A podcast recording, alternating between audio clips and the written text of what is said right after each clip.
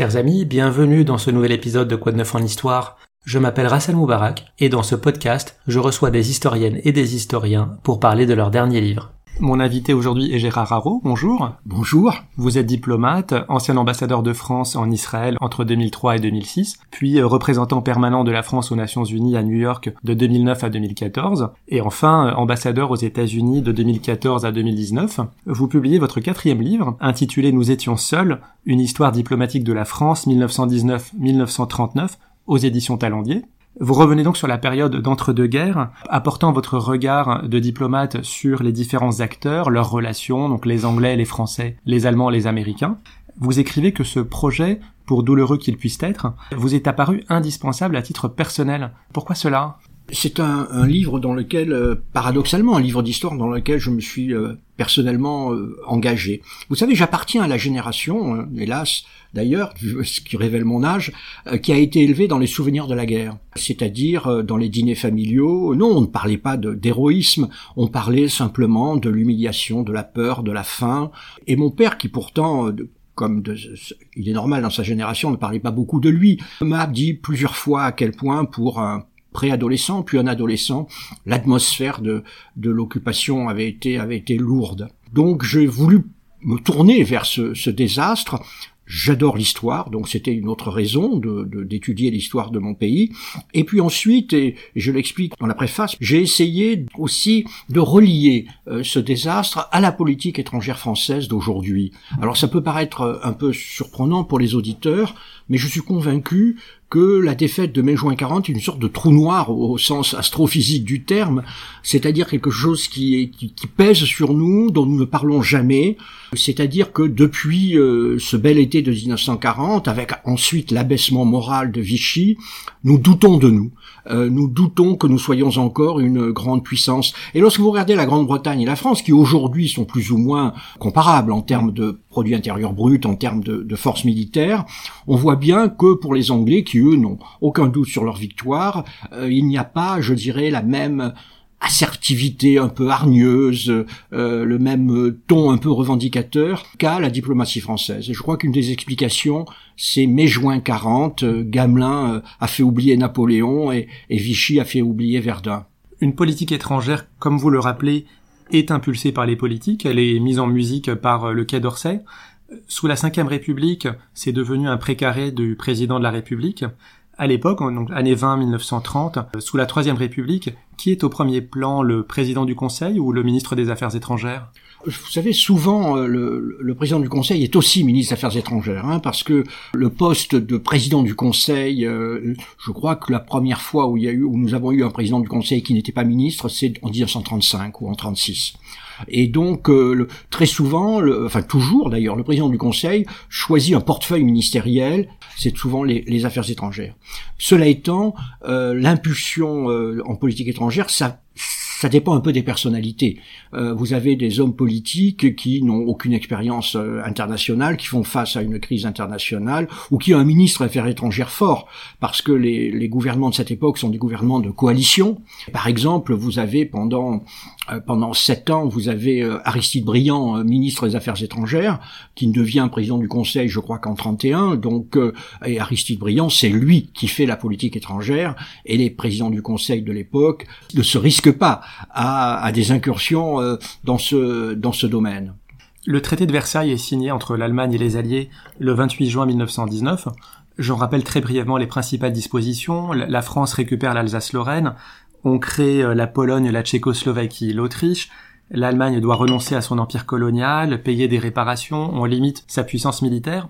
On, connaît les critiques qui ont été faites de part et d'autre au sujet du traité de Versailles. Les Allemands perçoivent ça comme un diktat. Les Français, par euh, l'intermédiaire du maréchal Foch, perçoivent cela non pas comme un traité de paix, mais un armistice de 20 ans. Pourtant, vous, vous écrivez que dans les conditions de la négociation, c'était le meilleur accord possible. Pourquoi cela? Vous savez, quand on fait de, quand on, fait l'histoire, il ne faut pas la faire dans l'absolu. Il faut regarder les circonstances du moment. Et puis, il ne faut pas faire non plus du rétrospectif en sachant la, suite de l'histoire. Et donc, vous êtes en, en 1918, en novembre 1918, et les peuples se réveillent d'un horrible cauchemar. D'une sorte de, désastre absolu, de quatre ans de souffrance, des, euh, millions de morts, et pour la France évidemment, un million quatre cent mille morts pour 40 millions d'habitants, c'est absolument atroce, et, il faut chercher des coupables, euh, des responsables, il faut essayer de comprendre, et tout le monde a oublié le malheureux archiduc François Ferdinand assassiné à Sarajevo, et donc euh, la seule explication c'est l'ennemi, il y a un ennemi, et donc vous avez déjà une sorte de, colère. Euh, les Anglais font, des élections dès le, le, décembre 1918 et ça entraîne une, majorité nationaliste à Londres. Et tous les autres pays, la France, ça sera en 1920, les États-Unis aussi, apportent au, mènent au pouvoir une, majorité nationaliste qui veut, qui veut la revanche, qui veut que l'Allemagne doive payer. Ça, c'est le premier point. Et donc, lorsque vous êtes le chef d'une majorité euh, d'un pays démocratique, vous êtes obligé d'en tenir compte. Le deuxième partie, c'est évidemment les finances parce que euh, les sujets britanniques et les citoyens français ne s'en sont pas rendus compte, mais la guerre a été financée à crédit, soit par euh, l'emprunt auprès euh, les emprunts patriotiques, soit par la création monétaire. Et donc, si vous voulez rétablir la situation financière à la fin de la guerre, vous avez deux méthodes. Hein. Euh, l'une, c'est augmenter les impôts, mais comment augmenter les impôts d'un pays qui sort de quatre ans de guerre, qui a été ravagé et, et qui est appauvri, ou alors vous laissez aller l'inflation, de telle sorte que l'inflation évidemment, réduisent les dettes. Mais alors ça voudra dire que tous ceux qui ont prêté en confiance à la République, eh bien, seront floués. Et donc, très naturellement, on en vient à l'idée, bah, c'est les Allemands qui doivent payer. Voilà, euh, les Allemands paieront, et cela d'autant plus au début que ce que les Britanniques veulent faire payer tous les coups de la guerre, pas seulement les dévastations dont ont été victimes euh, avant tout la France et la Belgique, mais tous les coups de la guerre, ce qui évidemment entraîne une note, si j'ose dire, à présenter aux Allemands qui est totalement, euh, totalement disproportionnée. Et par ailleurs, euh, lorsqu'on dit que le traité est trop dur, nul n'a jamais euh, expliqué quelles étaient les, les, dispositions du traité, que si on y avait renoncé, les Allemands auraient euh, accepté euh, leur défaite. Euh, profondément, ce que j'explique aussi dans le livre, c'est que les Allemands n'acceptent pas leur défaite. Et c'est vrai que qu'ils ont gagné la guerre à l'Est, hein, où ils ont imposé leur volonté à la nouvelle URSS et, et l'ancienne Russie, mais à l'Ouest, ils ont réussi finalement à partir, à battre en retraite relativement en ordre. Leur pays est intact n'y a pas eu de guerre sur le sol euh, sur le sol euh, allemand. Il y a la légende du coup de poignard dans le dos, et donc les Allemands en réalité, euh, ne se sentent pas du tout battus. Et je donne cette anecdote. en 1925, au moment du traité de Locarno, qui est supposé être le traité de réconciliation, le jour même du traité, est inauguré un monument aux morts à Berlin par le, nouveau président, le maréchal von Hindenburg. Et sur ce, sur ce monument aux morts est inscrit de nos ossements sortira le vengeur. Mais en Allemagne, qui n'accepte pas la défaite? Parce qu'on voit qu'il y a un découplage entre les euh, responsables militaires et euh, effectivement les responsables civils et la population qui euh, n'a pas vu la guerre sur son territoire. Donc est-ce que tout le monde n'accepte pas ça? Bien, en réalité, euh, et c'est ça qui est paradoxal, c'est que comme la guerre se fait euh, finalement en dehors de l'Allemagne, hein, sur le sol français et sur le sol belge, au printemps 1918, il y a eu toute une série d'offensives allemandes, et l'état-major n'a cessé de dire nous sommes près de la victoire, nous sommes près de la victoire. Et lorsque l'offensive alliée euh, commence, à partir de juillet 1918, finalement, l'Allemagne n'en est pas consciente, et y compris les dirigeants civils.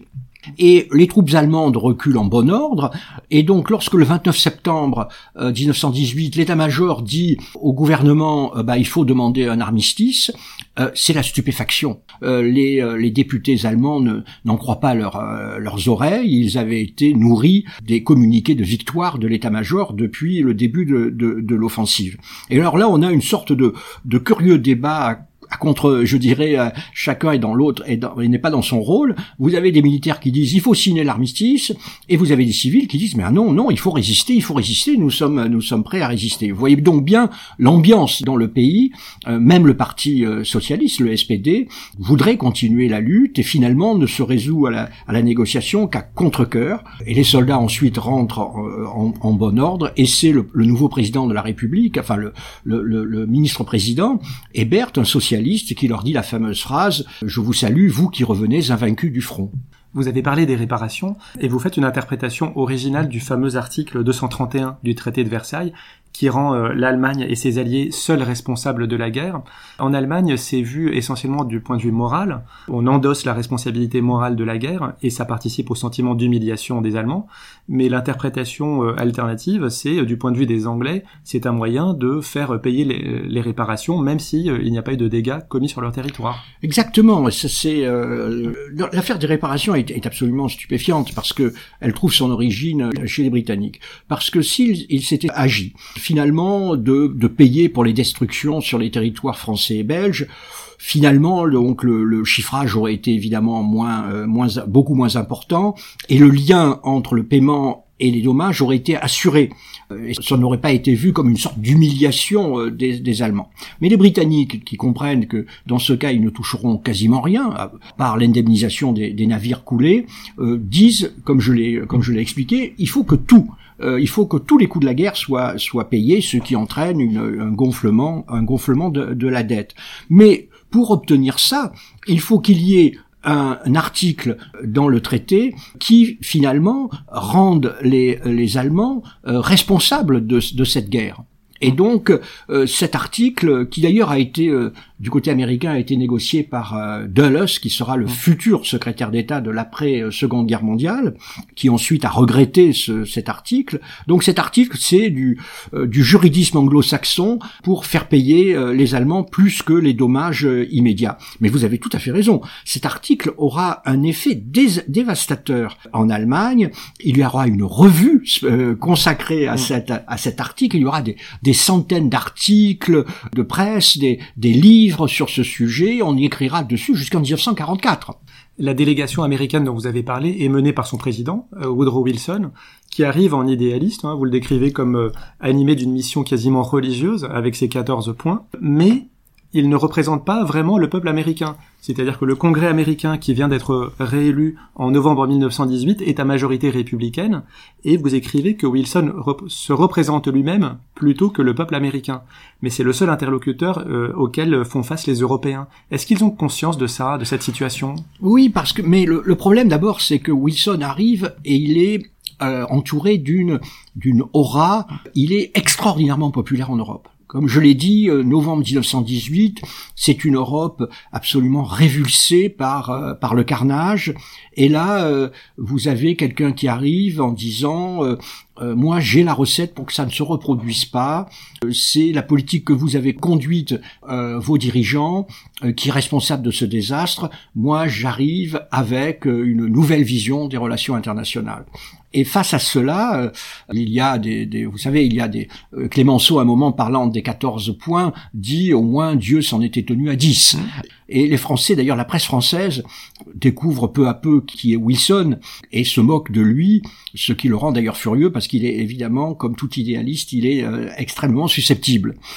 Et donc il arrive et en effet, il n'a pas derrière lui les États-Unis parce que la, la, majorité républicaine, qui les, les, républicains ont gagné les élections intermédiaires de, de novembre 1918, les républicains veulent être très durs vis-à-vis des Allemands. C'est autour de l'ancien président Theodore Roosevelt et de l'ancien président Taft, ou alors c'est le, les isolationnistes qui de toute façon dit cette guerre était inutile, pourquoi est-ce qu'on l'a faite? Et il faut évidemment rapatrier les boys très rapidement euh, aux États-Unis. Euh, mais euh, Lloyd George et Clémenceau n'ont d'autre choix que de traiter avec ce président des États-Unis, d'autant plus que les deux pays ont une lourde dette envers les États-Unis, 4,5 milliards de dollars pour la Grande-Bretagne et 3,5 pour la France. En termes euh, en termes de l'époque, c'est énorme, hein, c'est absolument c'est absolument énorme, et que les, ils ont besoin que les États-Unis prolongent leur soutien financier euh, parce que les deux pays se trouvent face à une dette flottante absolument accablante et comme je l'ai dit, euh, ils ont donc besoin que les États-Unis continue de les financer à des taux favorables. Et vous avez donc, euh, pendant la négociation du traité de, Versailles, un, Wilson qui n'est pas seulement idéaliste, c'est euh, c'est un Wilson qui est incapable de traduire ses idées en des termes de négociation, des termes réalistes. Et donc il va être ballotté entre Lloyd George, Clémenceau, il va céder peu à peu sur tout de manière assez incohérente. Par exemple, je me référais à l'exigence de faire payer par les Allemands tous les euh, le coût de la guerre, ce qui était totalement contre ses, positions, eh bien, à un moment, à la stupéfaction de la délégation américaine, il va lâcher soutenir les Britanniques, par exemple. C'est un premier désastre pour nous parce que euh, euh, il ne va pas entraîner les États-Unis derrière lui. On le sait bien, les États-Unis ne ratifieront pas le traité, le traité de Versailles. Et d'ailleurs, dès 1921, il est remplacé à la Maison Blanche par un président euh, républicain, euh, Harding. Est-ce que ce changement de président explique l'attitude des États-Unis, c'est-à-dire les États-Unis vont demander à la France et à l'Angleterre de rembourser leurs dettes, tout en aménageant les réparations que l'Allemagne doit, parce que euh, ont besoin d'une économie allemande forte pour faire du commerce. Est-ce que le fait d'avoir un président républicain à la suite de Wilson explique cet isolationnisme ou est-ce que c'est euh, des causes plus profondes que cela? Bah, C'est plutôt parce que vous, verrez que lorsque Roosevelt sera élu, hein, il sera donc lui, euh, il sera élu en 1932, euh, il va poursuivre aussi cette politique isolationniste dans un premier temps. Non, c'est une sorte de déception des États-Unis qui sont convaincus qu'ils ont été entraînés dans une guerre qui n'était pas la leur, que c'est la faute de ces Européens qui sont corrompus et en particulier des Français qui sont féroces et euh, donc les Américains vont se vont connaître une grande période d'isolationnisme. C'est aussi la période où ils ils restreignent euh, très fortement l'immigration euh, aux États-Unis. C'est une période d'un pays qui se qui se referme sur lui-même comme il arrive parfois dans le dans l'histoire l'histoire américaine. Et alors on aura cette situation là aussi totalement folle que vous avez les Américains qui demandent aux Français, aux Anglais aux Belges en particulier de payer leurs dettes de guerre. Alors les Anglais qui ont les, quand même des ressources financières vont pouvoir signer un traité de remboursement des dettes, mais vous savez que ce que les dettes que remboursent les Britanniques aux, Américains, c'est plus que le budget de l'éducation britannique. Mais les Français euh, et les Belges, eux, sont dans une situation très dure financièrement, mais pire que l'anglaise pour une raison simple, c'est qu'eux, ils doivent reconstruire le pays. Donc ils sont un peu pris à la gorge. Mais encore si ce n'était que cela, mais par ailleurs, les, les Américains investissent en Allemagne, L'Allemagne est, est, évidemment, comme je l'ai dit, n'a pas été ravagée à des, à des capacités euh, industrielles, technologiques qui sont bien supérieures à la, à la France. Euh, en plus, l'Allemagne traverse des difficultés, donc c'est pas très cher d'acheter des entreprises allemandes et d'investir en Allemagne. Et donc les Américains investissent massivement en Allemagne. Mais le problème, c'est que si vous investissez massivement en Allemagne, vous, vous avez évidemment intérêt à ce que l'Allemagne puisse rembourser euh, ses emprunts. Et donc, pour que l'Allemagne rembourse ses emprunts, il faut que les réparations soient diminuées. Et donc, vous avez une sorte de, c'est de, on dit aux Français, vous devez rembourser euh, vos emprunts, mais en même temps on dit aux Français, mais vous pouvez pas les rembourser euh, en obtenant des réparations substantielles de l'Allemagne, parce que sinon ça voudrait dire que l'Allemagne ne peut pas payer les Américains, parce que ces fameuses réparations, les, les, Allemands en paieront, mais ces fameuses réparations, elles ne restent pas euh, 30 secondes sur le territoire français. Elles servent à rembourser mmh. le, le créancier américain. On voit qu'entre 1919 et 1939, les positions des différents acteurs vont assez peu bouger, de telle sorte qu'on peut se demander s'il y a eu un entre-deux-guerres, et en tout cas on peut dégager des, grandes lignes directrices. La France, euh, vous l'écrivez, sort durablement blessée, économiquement et démographiquement, et elle se convainc qu'elle ne peut plus s'affirmer toute seule, euh, et son obsession durant ces 20 ans est de s'assurer du soutien de l'Angleterre. C'est Daladier qui utilise l'expression gouvernante anglaise pour souligner cet état d'infériorité dans lequel euh, la France se place volontairement. Pourtant, vous dites que jusqu'en 1936, au moment de la remilitarisation de la Rhénanie par l'Allemagne, la France avait les moyens euh, d'intervenir unilatéralement. Alors pourquoi ce sentiment d'infériorité? Est-ce que c'est un manque de confiance en soi? Alors il y, a, il y a, plusieurs éléments. D'abord, il y a une solidarité entre démocraties, le sentiment que les Français et les Anglais se sont battus dans les tranchées et ont payé un lourd prix. Et donc, mais il y a une différence parce que pour nous, euh, c'est en effet de la, la, reconnaissance et aussi la euh, de comprendre que euh, la victoire de 1918 n'aurait pas été possible sans le soutien britannique alors que du côté britannique, c'est euh, le sentiment qu'ils ont été entraînés dans une guerre qui n'était pas leur guerre, qu'ils ont été entraînés une guerre par les Français. Et donc là, tout de suite, on a une, une asymétrie. Et du côté français, donc, ce sentiment que, étant donné la, euh, la démographie, euh, vous savez, il y a encore, même après le traité de Versailles, il y a 40 millions de Français et 65 millions d'Allemands. Et en 1939, ce sera 40 millions de Français et 75 millions d'Allemands et 42 millions d'Italiens. Donc il y a ce poids démographique qui fait que les Français disent non, c'est nous avons besoin des Britanniques. Et les Britanniques, de toute façon, grâce à la Royal Navy et à la Manche, se disent bon, la, la, menace, la menace n'est pas n'est pas immédiate. Ensuite, il y a un moment où la France essaye de se libérer du de la gouvernante anglaise, c'est au moment en 1923, lorsque Raymond Poincaré, face à la, à la mauvaise volonté allemande, qui refuse de payer les réparations en réalité, Poincaré, seul, enfin avec la Belgique, occupe la Ruhr en janvier 1923 pour faire payer les, pour faire payer les, les, Allemands. Et cela contre la volonté des Britanniques et contre la volonté euh, des Américains. Cette épreuve de force, en réalité, qui pourtant est une victoire sur le terrain des Français, conduit néanmoins le successeur de, de Poincaré, euh, Édouard Herriot, en 1924, à céder devant les, les, les anglo-saxons, comme on dit. Et pourquoi? Bah, Tout simplement parce que la France, comme, euh, comme je l'ai expliqué, fait face à des difficultés financières majeures et ne peut pas y faire face sans le soutien de la City de Londres et de Wall Street. Et donc, euh, face à cette, à cette hostilité des anglo-saxons, la France doit euh, doit finalement céder. Et donc 1924, euh, c'est sans doute la conférence de Londres de 24 avec Édouard Herriot. C'est le dernier moment où les Français pensent encore pouvoir avoir une politique indépendante. À partir de 1924, il est très clair que tous les dirigeants vont s'inscrire dans cette volonté de travailler avec les Britanniques. Et même Louis Barthou, 1934, qui est l'homme de la fermeté dont je parle beaucoup dans mon livre, même lui essaye euh, de travailler, euh, de travailler avec, avec les Britanniques. L'Angleterre prône une politique d'apaisement vis-à-vis de l'Allemagne. Elle va céder progressivement à toutes les demandes et vidant euh, le traité, le traité de Versailles de sa substance, sachant parfois pertinemment que cela se fait au détriment de la France.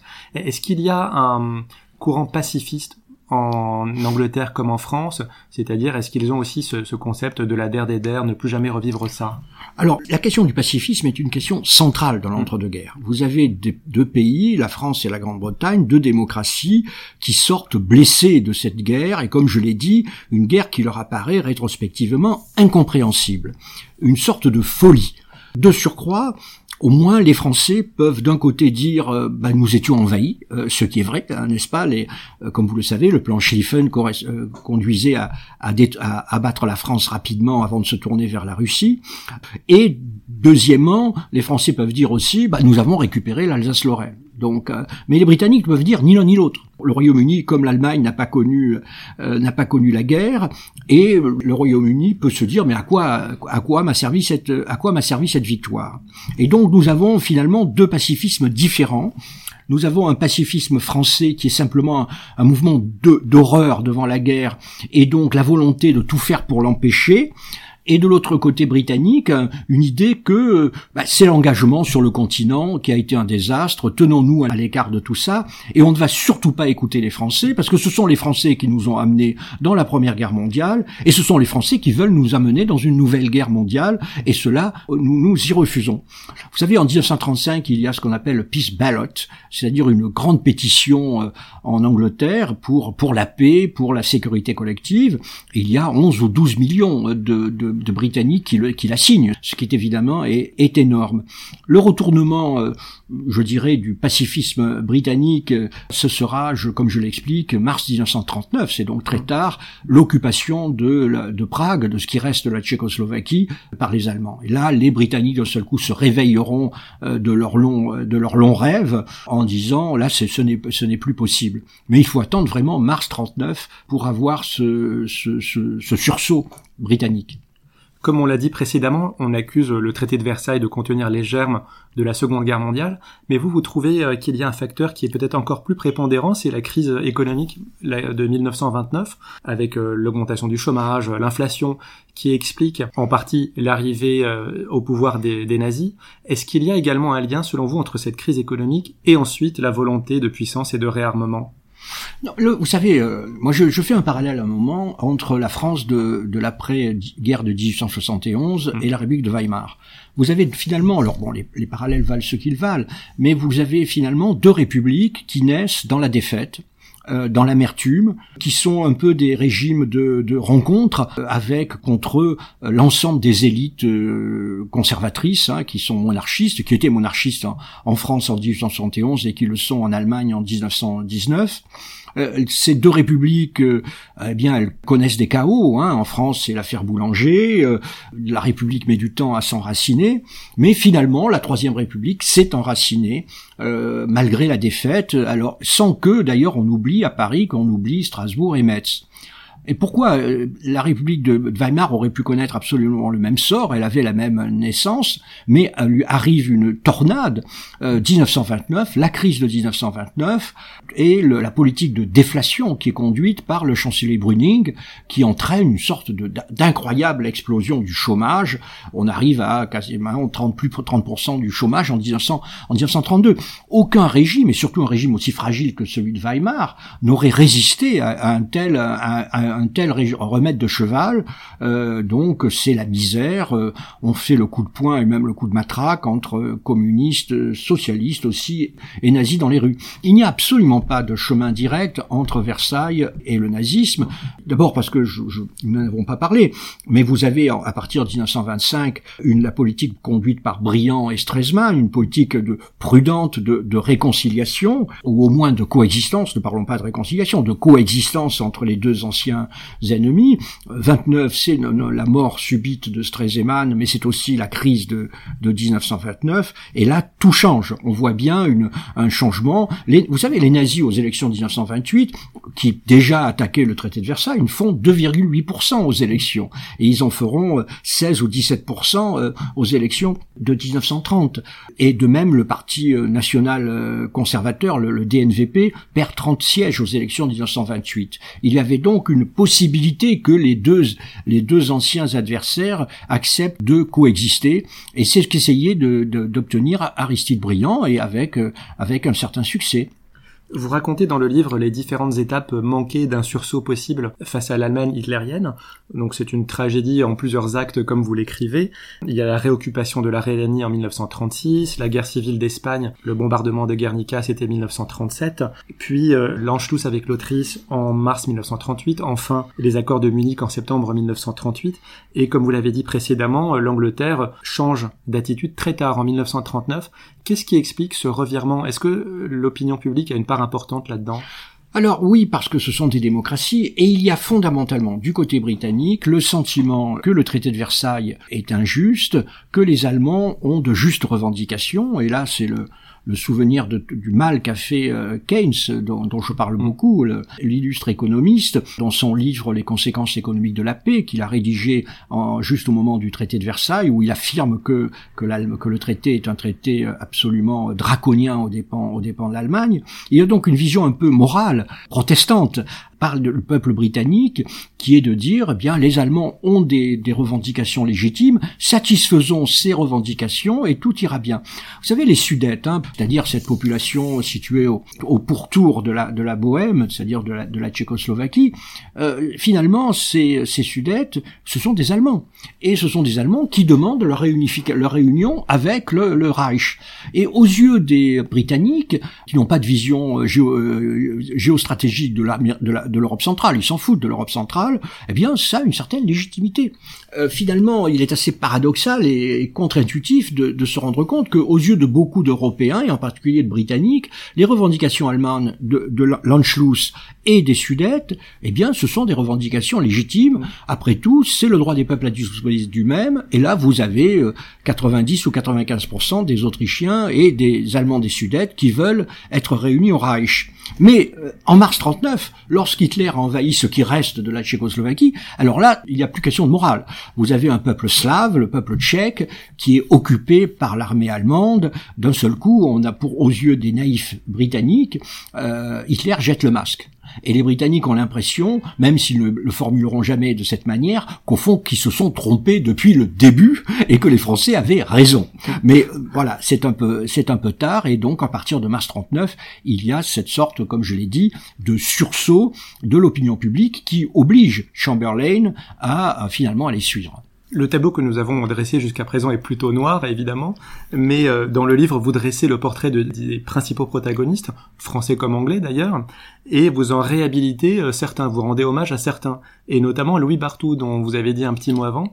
Est-ce que vous pouvez nous redire de qui il s'agissait, et puis en quoi, selon vous, il sortait du lot? Alors, Louis Barthou, c'est l'homme politique typique de la Troisième République, mais de la Troisième République même avant la Première Guerre mondiale. Donc, il est issu de cette, ce qu'on appelle de ces nouvelles couches. C'est une expression de Gambetta que la Troisième République a amené au pouvoir, puisque les élites traditionnelles, euh, notamment aristocratiques, étaient restées très monarchiques Et donc vous avez une démocratisation de la vie politique française sans comparaison avec les autres pays européens dans les années 1880-1890 avec l'arrivée finalement d'hommes comme euh, Louis Barthou, c'est un fils de quincaillier d'Oloron Sainte-Marie. En général, pour euh, ces, jeunes ambitieux euh, sont soit journalistes, soit avocats, puis ils sont élus, et ensuite c'est le cursus honorum de la Troisième République, il est ministre, et finalement il est président du Conseil en, 1900, en 1913. Euh, il est né en 62, je crois, donc il est déjà en 30, 1934, lorsqu'il devient ministre des Affaires étrangères, il est assez âgé, il a, il a 72 ans. Alors pourquoi devient-il ministre des Affaires étrangères? C'est parce qu'il y a eu les émeutes euh, conduites par les ligues, euh, donc en février, 1900, en février 1934. Euh, D'un seul coup, la République paraît en danger, n'est-ce pas? Ça a été, euh, il y a eu une douzaine de morts, une tentative apparente de prendre le, le, la Chambre des députés d'assaut. Donc on, un gouvernement d'union nationale est créé avec toutes les anciennes gloires. Et donc le maréchal Pétain est ministre de la guerre, et on fait appel aux anciens présidents du Conseil, et Louis Barthou devient ministre des Affaires étrangères à ce titre en février 1934. Alors Barthou, j'insiste sur ce point, a perdu son fils unique pendant la guerre. Euh, fils unique qui s'était engagé volontaire à l'âge de 18 ans et qui meurt en décembre 1914. Euh, donc c'est un homme marqué par euh, par la guerre, mais c'est un homme d'une très grande lucidité. Euh, alors il a beaucoup de beaucoup de caractéristiques assez étranges pour l'époque. Il fait du sport, euh, même à 72 ans. Il arrive au bureau au Quai d'Orsay à 6h30 du matin. Alors vous imaginez, pour, vous imaginez le Quai d'Orsay où les horaires sont particulièrement différents. Encore encore aujourd'hui, ça devait faire une certaine émotion. Toujours est-il que lui, il a tout de suite une pensée claire. C'est 34. Il allume Mein Kampf et il sait, euh, il dit voilà, euh, l'Allemagne veut veut, la, veut sa revanche. Ce n'est pas la, Société des Nations qui nous protégera. Nous devons tout simplement euh, lui opposer, opposer à l'Allemagne une coalition forte afin d'empêcher l'Allemagne de réaliser ses objectifs. Alors coalition forte, il constate tout de suite que les Britanniques n'en veulent pas. Les Britanniques, comme je l'ai dit, sont totalement ailleurs. Il reste donc deux pays l'Italie, parce que, et ça c'est peut-être une surprise pour les, pour les lecteurs, mais l'Italie fasciste, l'Italie de Mussolini, dans un premier temps, veut arrêter l'Allemagne, s'inquiète de, de, de l'Allemagne nazie, et Mussolini lui-même méprise Adolf Hitler, euh, qu'il traite de clown, et ce sera de 34, 35, 36, une Italie anti-hitlérienne, ce sera l'affaire de, euh, de l'Éthiopie et ensuite de l'Espagne qui changera cet État. Et deuxièmement, évidemment, quand vous regardez la carte de l'Europe, considérant que la Pologne et la Tchécoslovaquie sont quand même des pays assez fragiles et assez vulnérables, on se tourne vers l'URSS. Et vous avez cette, euh, je dirais, ce, merveilleux paradoxe d'un Louis Barthou profondément anticommuniste, euh, mais qui comprend qu'on a, besoin de l'URSS pour arriver. Et, du côté euh, soviétique, les soviétiques ont enfin compris euh, le danger du nazisme, ce qu'ils n'avaient pas compris avant 1933, et les soviétiques sont prêts eux aussi à répondre à cet appel de Louis Barthou, et donc c'est Louis Barthou qui fait rentrer l'URSS dans la Société des Nations, ce qui est le premier pas à la réintégration de l'URSS, mais la, la pensée de Barthou est très claire, c'est l'alliance avec l'Union soviétique et est indispensable. Comme vous le savez, euh, et moi je le sais plus particulièrement parce que je suis marseillais, Louis Barthou sera assassiné, euh, victime de euh, victime de l'assassinat du roi Alexandre Ier de euh, le, 9 octobre 1934. le roi arrive à bord d'un navire de guerre yougoslave, il est assassiné par des oustachis, c'est-à-dire des, des fascistes croates, et Louis Barthou est blessé, mais dans la panique qui a suivi, Louis Barthou a été laissé sur un canapé perdre son sang, et donc il meurt le 9, le 9 il meurt pour la France le 9 octobre 1934. Cette tension entre la situation intérieure d'un pays et la situation extérieure, on le voit très bien pendant la guerre d'Espagne d'ailleurs, hein, où euh, le gouvernement français, alors dirigé par le Front populaire, n'intervient pas pour sauver le gouvernement euh, républicain. Alors ça, c'est, je me rappelle, mais mon, père m'en avait beaucoup parlé. En, en 36, d'un seul coup, il y a une justement une juxtaposition, une convergence, si j'ose dire, des politiques étrangères et intérieures. On ne peut pas sous-estimer l'anticommunisme d'une grande partie de l'opinion publique française, la peur du bolchevisme avec le couteau entre les dents est là, et le fait est que les élections du Front populaire amènent au gouvernement un gouvernement soutenu par le Parti communiste. Il y a, je, je, donne cette anecdote amusante, mais après les élections qui amènent la victoire du Front populaire en, en, en, mai 1936, ma mère qui était dans un pensionnat religieux me dit que du jour au lendemain, les bonnes sœurs avaient, les religieuses avaient euh, renoncé à leur habit religieux de peur de, de peur d'être dans d'être reconnues dans la rue. Vous voyez, euh, on était dans une véritable une véritable crise d'hystérie anticommuniste. Arrive la guerre civile d'Espagne, et la guerre civile d'Espagne, euh, ce sera une douzaine d'évêques, des milliers, des milliers de prêtres et de, de religieux qui vont être massacrés par euh, du côté républicain, et tout cela, on le, évidemment, on en parle dans la presse conservatrice, la, la presse de droite. Il y a donc une sorte de tension maximale. En gros, beaucoup pensent que euh, c'est l'Espagne, et bientôt ce sera, la, ce sera la France. Et là, la politique intérieure, ce sera Hitler plutôt que Staline, qui va peu à peu commencer son, son aspect, qui va affaiblir la, la volonté de défense, la volonté de résistance euh, de la France. Il y a un genre littéraire qui plaît au grand public et peut-être un peu moins aux historiens, ce sont les uchronies. Donc c'est une réinterprétation de l'histoire mmh. en partant d'un événement et en postulant que cet événement ne s'est pas produit mmh. ou s'est produit différemment. Une des uchronies les plus connues, c'est euh, Et si Hitler n'avait pas gagné la Seconde Guerre mondiale on trouve assez peu d'Uchronie sur et si la Seconde Guerre mondiale n'avait pas eu lieu, à part euh, évoquer la disparition d'Hitler. Alors évidemment, il ne s'agit pas de réinterpréter euh, l'histoire euh, connaissant les événements de mai et juin 40, mais à la question par exemple, pouvait-on ne pas aller à Munich? Là, vous répondez clairement non. Oui, non, c'est en réalité, je pense que le tournant, c'est la, réoccupation de la de Rhénanie le, le 7 mars 1936. Euh, pourquoi? Eh bien parce que euh, la France est encore capable, à elle seule, d'arrêter l'Allemagne et même de la battre. Et ça, on le sait par les... Et alors pourquoi est-ce que les Français ne, réagissent pas? Tout d'abord, nous avons jusqu'ici, euh, à juste titre, souligné les responsabilités écrasantes de la diplomatie britannique, qui d'une certaine manière est erronée depuis le début jusqu'à la fin, mais il faut aussi parler de la stratégie militaire française. En 1928, euh, la France adopte une stratégie militaire strictement défensive il y a deux explications qui sont raisonnables. La première, c'est que la France de 40 millions d'habitants face, je l'ai dit, à l'Allemagne 65 millions d'habitants, ne se sent pas capable de recommencer les, offensives folles de la Première Guerre mondiale. Et ça, c'est donc la première. Et la deuxième explication, c'est que les Britanniques, eux, de leur côté, n'ont quasiment plus d'armée. Et comme on a, on pense qu'on ne peut pas faire la guerre sans les Britanniques, il faut attendre que les Britanniques arrivent. D'où la stratégie défensive. Mais la conséquence de cette stratégie strictement défensive, c'est que lorsqu'arrive une crise, par exemple euh, la crise de la Rhénanie le 7 mars 36 ou les crises successives qui vont qui comptent euh, après cela, l'état-major n'est pas n'est capable de proposer au gouvernement qu'une seule euh, réaction, c'est eh bien mobilisation générale et on met tout le monde derrière la ligne Maginot. Voilà, et c'est tout. Et on attend et on attend les Britanniques.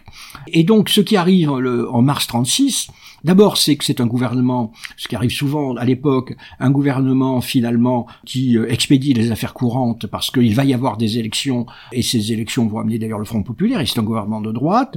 Et là, on se tourne vers les militaires. Les militaires, et ça c'est un élément important, aussi bien français que britannique, qui surestiment l'armée allemande et ça jusqu'au bout on surestimera les capacités de l'armée allemande.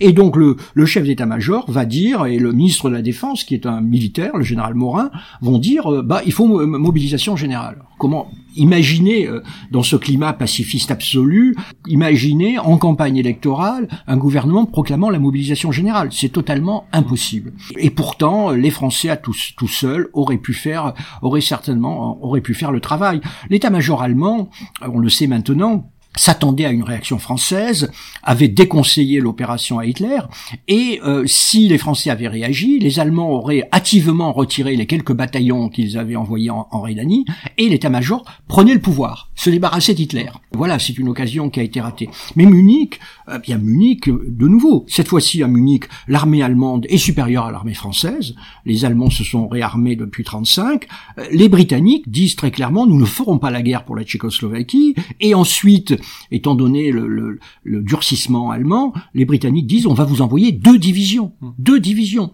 Et donc vous auriez de nouveau, vous auriez une France de 40 millions d'habitants. J'insiste sur cet aspect qui n'est pas assez souligné face à une Allemagne maintenant avec après l'Anschluss de 70 millions et une Italie de 42. Mmh. De surcroît, qu'est-ce qui se serait passé si la France avait rempli ses obligations vis-à-vis de la Tchécoslovaquie? Eh bien, elle aurait mobilisé et son armée se serait euh, d'une certaine manière euh, terrée derrière la la ligne Maginot. Et pendant ce temps, euh, les Allemands auraient écrasé la Tchécoslovaquie, qui se serait battue courageusement. L'armée tchécoslovaque était, était prête, était bien armée, mais bon, elle pouvait mobiliser 30 divisions, ou 34 exactement, 34 divisions. Et donc, euh, manière paradoxale, peut-être que euh, Munich a sauvé cette merveilleuse ville de Prague, qui est, voilà. Non, à Munich, lorsque Daladier, Daladier est une personnage que j'aime beaucoup, personnage qui voit le désastre venir, qui fait de son mieux, qui n'essaiera jamais de, de se dégager de toute responsabilité, qui n'écrira d'ailleurs que des carnets de captivité, parce qu'il va passer cinq ans pendant la guerre en prison, d'abord plus de deux ans en prison par Vichy, puis ensuite euh, en Allemagne. Daladier dit un retour de, de, Munich, où il est rentré, contrairement à Chamberlain, totalement effondré, il dit au, à l'ambassadeur de, des États-Unis, qui est un de ses confidents, Bullitt, il lui dit, si on, si on avait eu 4000 avions, je n'aurais pas signé. Euh, vous savez, lorsque Daladier prend l'avion euh, pour aller à Munich, euh, sur le tarmac, le chef d'état-major de l'armée de l'air lui dit si la guerre éclate, les Allemands vont balayer notre aviation en 15 jours. Voilà, et c'est un an après Guernica. Il était quasiment impossible pour, avec en plus de un Chamberlain qui lui adressera même pas la parole avant la négociation, et après d'ailleurs, et pendant la négociation de, Munich, euh, Daladier n'aura pas d'autre choix que de signer. Il quitte la salle d'ailleurs sans répondre aux questions des journalistes, le visage, le visage fermé. Euh, la délégation française, contrairement à la britannique, sait très bien que elle vient de commettre une, une vilainie, mais elle a pensé qu'elle n'avait pas, qu'elle n'avait pas le choix. Pour terminer, je voudrais vous poser deux trois questions personnelles. Pour faire écho à votre précédent livre Histoire diplomatique, quelles leçons on peut tirer aujourd'hui de de cet entre-deux-guerres pour la diplomatie française aujourd'hui alors, il faut surtout pas tirer la, la, leçon que tirent beaucoup de commentateurs. Dès qu'on veut négocier, on crie ah c'est Munich. Mmh. Euh, non, la négociation est utile et la négociation en général, on l'a fait avec l'ennemi. Hein. Comme je dis souvent, euh, s'il y a des, une diplomatie, c'est pas pour négocier avec la Belgique, c'est pour négocier avec l'ennemi, voire avec le diable, euh, avec une longue cuillère, comme dit le proverbe. Donc négocier, mais il faut toujours se dire que la diplomatie, pour être efficace, doit conserver comme horizon le recours aux armes. C'est-à-dire qu'un pays qui négocie, alors je ne parle pas évidemment des négociations dans les corridors de Bruxelles ou les négociations sur la, prime à la vache allaitante, mais euh, quand vous avez une négociation, euh, par exemple, face éventuellement à la Russie ou, ou des pays, vous devez, euh, le diplomate doit pouvoir, avec une certaine crédibilité, dire à celui d'en face, non, votre intimidation ne marchera pas. Si vous voulez m'intimider, ben, je suis prêt, on ira au combat. et donc il faut, voilà, il faut être en mesure de... Euh, il n'y a pas de diplomatie sans euh, horizon de recours aux armes, et cela pour ne pas recourir aux armes. Euh, et c'est cela, le, évidemment, le, le, le, paradoxe. Le recours aux armes doit être de dernière, le dernier recours, c'est-à-dire pour la défense des intérêts vitaux du pays.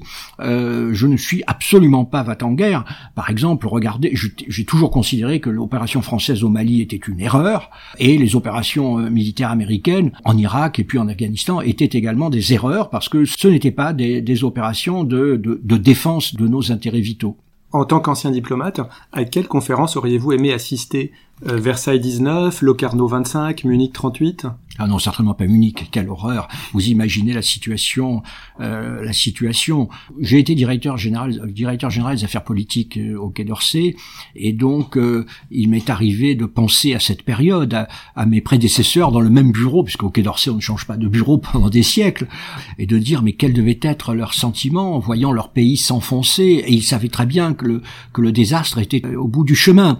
Vous imaginez le, donc le 10 mai, c'est le 40, l'offensive allemande commence. Le 15 mai, euh, Gamelin téléphone au chef, de, au président du Conseil, Paul Reynaud, en lui disant la guerre est perdue. Le 15 mai, cinq jours plus tard, car euh, nous n'avons pas de division blindée, nous n'avons pas de réserve. Et euh, comme les Allemands ont fait une percée, il dit je ne peux plus garantir la sécurité de Paris. Alors en réalité, les Allemands vont faire un mouvement tournant vers Dunkerque et Paris ne tombera que le 14 juin. Et donc Paul Reynaud, dans un moment, je ne sais pas, d'affolement, dit il faut brûler les, les, archives. Et donc le 16 mai 1940, euh, vous avez euh, les diplomates, les huissiers qui jettent dans les cours les dossiers qu'ils ont dans leurs armoires, et en bas on les brûle. Et donc il y a des photos où on montre de, une grosse, des grosses fumées au-dessus du, au-dessus du quai d'Orsay. Vous imaginez là l'horreur de la situation, l'angoisse, l'angoisse de la situation.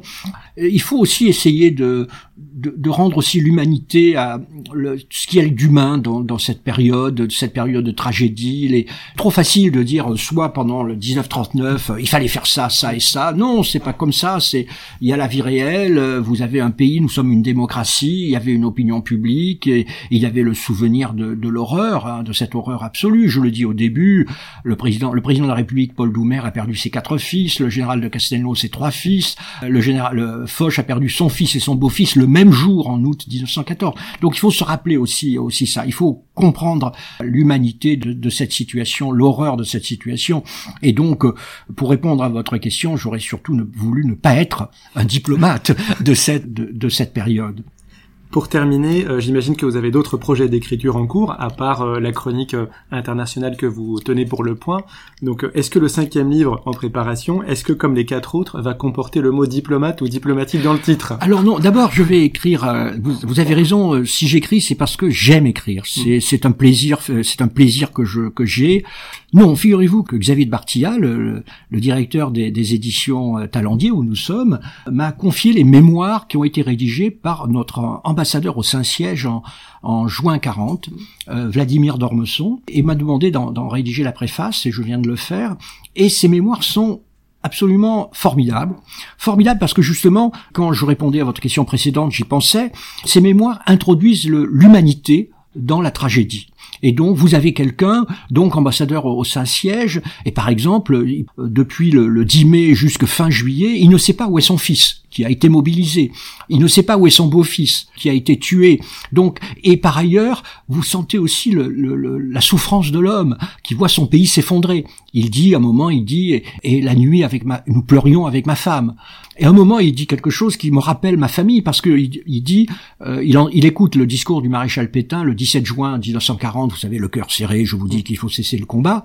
Et il éclate en sanglots lorsqu'il entend ça. Et mon père m'avait dit que tout enfant, c'était son souvenir le plus le, plus atroce, il avait vu sa mère pleurer devant le devant le, le poste le poste radio.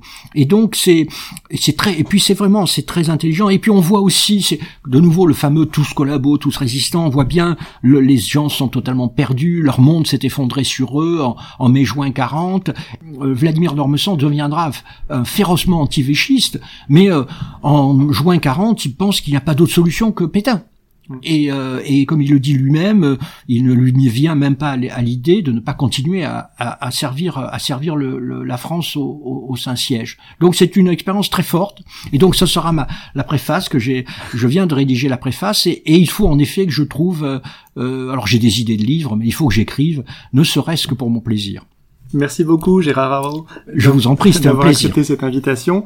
Je rappelle le titre de votre livre, Nous étions seuls, une histoire diplomatique de la France 1919-1939. C'est aux éditions Talendier, déjà disponible. Et quant à moi, je vous remercie de nous avoir écoutés et je vous donne rendez-vous pour un prochain épisode.